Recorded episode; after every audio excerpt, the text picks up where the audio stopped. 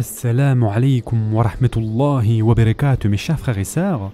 On reprend directement là où on s'est arrêté la dernière fois et nous avions vu donc euh, la célèbre citation de l'imam Malik et l'impact psychologique de celle-ci. Et donc, euh, bien évidemment, nombreuses sont les évidences, que ce soit parmi les Sahaba, les Tabi'un, concernant cette notion de changer les choses fondamentales de l'islam. C'était bien reconnu comme n'étant pas une bonne chose, c'était totalement logique. Et c'est logique encore pour la plupart d'entre nous, n'est-ce pas? Cependant, mes chers frères et sœurs, réalisez que pour certains musulmans, les progressistes si vous voulez, eux pensent que l'islam a besoin de mise à jour. Et quelle que soit l'époque, il faudrait encore et encore des mises à jour, et donc, bien sûr, cela ne nous concerne pas. Leur argument, c'est que le monde évolue et l'islam évolue avec. Donc l'islam du passé doit rester au passé. Aujourd'hui, en gros, ils disent que nous avons besoin de l'islam du 21e siècle, l'islam du présent, comme si cela voulait dire quelque chose, mes chers frères et sœurs. Voilà, c'était juste une petite parenthèse afin que vous soyez au courant qu'il y a une toute petite minorité qui pense cela. La majorité du monde musulman, mes chers frères et sœurs, est unanime et il n'y a pas besoin de changement dans la religion, l'islam est parfait.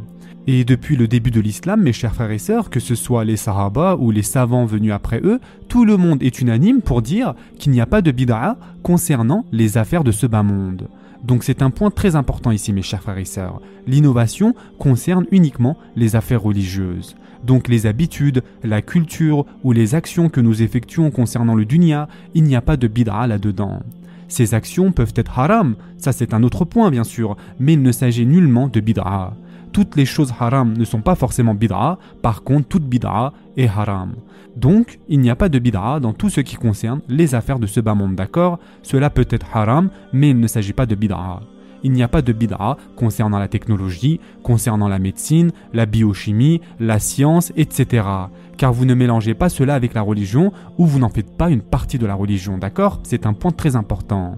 Car notre prophète, sallallahu alayhi wa sallam, a dit Celui qui a introduit quelque chose de nouveau dans cette affaire qui est la nôtre, c'est-à-dire dans cette affaire qui est notre religion, le prophète sallallahu a été très explicite et clair là-dessus. Celui qui introduit quelque chose dans cette affaire qui est la nôtre, c'est-à-dire notre religion. Donc de cela, on déduit que lorsqu'il ne s'agit pas de religion, il ne peut s'agir de bid'a il est très important d'insister là-dessus et donc de comprendre quand est-ce qu'il s'agit de bid'a. Maintenant, mes chers frères et sœurs, quelle est la définition de bid'a? Et c'est là que nous arrivons au problème. Il n'y a pas de définition unique qui mette tout le monde d'accord. Depuis le début de l'islam, il existe essentiellement deux grandes philosophies de bid'a pour faire simple. Et donc ces deux écoles existent de nos jours, et ce, depuis le début de l'islam. Quelles sont donc ces deux écoles, mes chers frères et sœurs? La première école, pour faire simple, autorise les changements qui sont portés par des évidences qui se trouvent dans d'autres domaines de l'islam. Et ils autorisent les changements mineurs qui se trouvent dans le cadre de l'islam donc. Par contre, ils refusent catégoriquement ce qui va à l'encontre de l'islam. Et le premier d'entre eux est bien sûr l'imam Esh-Shafi'i lui-même qui dit dans son livre Kitab al-Um et de nombreux autres ulémas de l'islam après lui comme l'imam An-Nawawi, Ibn Hajar partageaient cette position-là. Et donc, ces grands oulémas célèbres partageaient tous cette position. Il s'agit d'ici d'imams et de savants de l'islam reconnus dans le monde. Et l'imam Shafi en personne a dit que d'un point de vue linguistique, bid'a signifie tout ce qui est nouveau. Et parfois le bid'a peut être péché, et parfois cela peut être encouragé. Donc il a clairement divisé en deux l'innovation et il a dit qu'il s'agit de péché lorsque cela contredit l'islam, le Qur'an, la sunna et l'ijma'a. Dans ce cas c'est péché et c'est quelque chose de mal.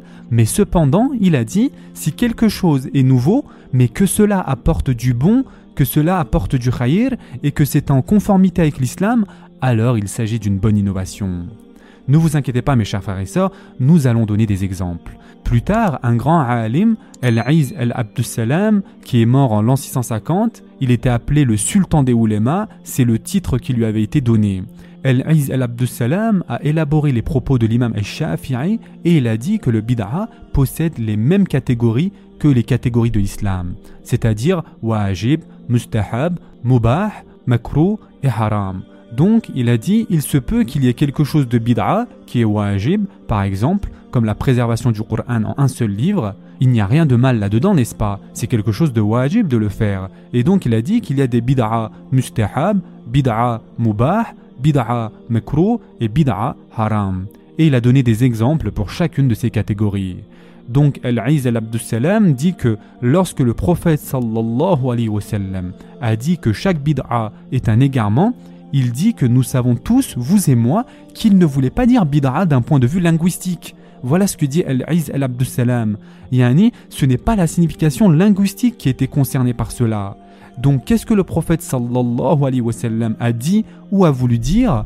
L'imam Shafi'i et beaucoup d'autres grands ulémas de l'islam rentrent dans cette catégorie et donc tous ces ulémas disent que lorsque le prophète sallallahu alayhi wa sallam a dit que chaque bid'a est un égarement, il voulait dire les bid'a qui sont makruh et les bid'a qui sont haram. Vous avez compris ici le point mes chers frères et sœurs? Tous ces grands ulémas disent que le prophète sallallahu alayhi wa sallam ne voulait pas dire bid'a d'un point de vue linguistique, d'accord? Donc là, il s'agit de la première école. Et donc cette école dit clairement que toute innovation ou tout changement, même si cela est dans la religion, n'est pas forcément mauvaise. Et donc il est possible d'avoir de petits changements qui se trouvent dans d'autres textes de l'islam. Attention cependant, ici on ne parle absolument pas de changements sortis de nulle part. Par exemple, concernant la préservation du Coran, nous savons que nous devons préserver l'islam et que nous devons aider la religion. Ce n'est pas quelque chose qui sort de nulle part, cette notion de préservation de l'islam, n'est-ce pas? Concernant un autre exemple de ceci que tout le monde connaît bien sûr, c'est lorsque Omar ibn al-Khattab a rassemblé donc tout le monde durant le mois de Ramadan pour faire la prière du Terawih en congrégation. Car un jour, durant le mois de Ramadan, Omar an, lorsqu'il est arrivé à la mosquée, il a vu que tout le monde était en train de prier Terawih, chacun dans son coin. Tout le monde était éparpillé dans la mosquée en train de prier Terawih seul. Et donc il a dit pourquoi on ne se rassemblerait pas tous derrière un seul imam pour prier? Et donc il a demandé à Ubay ibn Qab an, de guider la prière de Terawih. Et le jour suivant, lorsque Omar an, est revenu à la mosquée, il a vu tout le monde en prière, en congrégation. Et il a dit quelle belle bid'a que c'est. Et ce qui est intéressant ici, c'est que Omar an, ne parle pas de aadat, mais il parle de ibadat. Et ceci a été rapporté par Bukhari, mes chers frères et sœurs. Et lorsque Omar an a dit bid'a ici, Omar an ne voulait pas dire bid'a dans le sens du hadith du prophète sallallahu alayhi wa sallam. Car bid'a, c'est un mot en arabe, d'accord, qui signifie quelque chose de nouveau. Et donc Omar an parle juste en arabe ici et il dit quelle belle innovation que c'est. Il utilise seulement le mot arabe pour dire quelle belle nouvelle chose. Est-ce que vous arrivez à faire la part des choses ici, mes chers frères et sœurs? Donc c'est pour cela que l'imam Shafi'i et ceux de la première école disent que tous les bid'a ne sont pas forcément le mal incarné. Parfois, il y a quelque chose de mieux pour la Ummah et on le fait. Et donc il s'agit ici de la première école et nous avons une longue liste de grands oulémas reconnus de ce côté-là. Maintenant, concernant la seconde école, qui est beaucoup plus stricte, dans cette école aussi il y a de grands oulémas, comme les élèves de l'imam Malik, ou encore comme le savant d'Al-Andalus, Al-Shatibi, ou bien sûr il y a Sheikhul Islam Ibn Taymiyyah et Ibn al-Qayyim. Et ainsi donc vous avez une petite idée des savants qui se trouvent dans chacune de ces deux écoles. On va s'arrêter ici pour aujourd'hui. Inch'Allah, la prochaine fois, donc, nous parlerons de la deuxième école. En attendant, prenez soin de vous, mes chers frères et sœurs, et à très prochainement, Inch'Allah.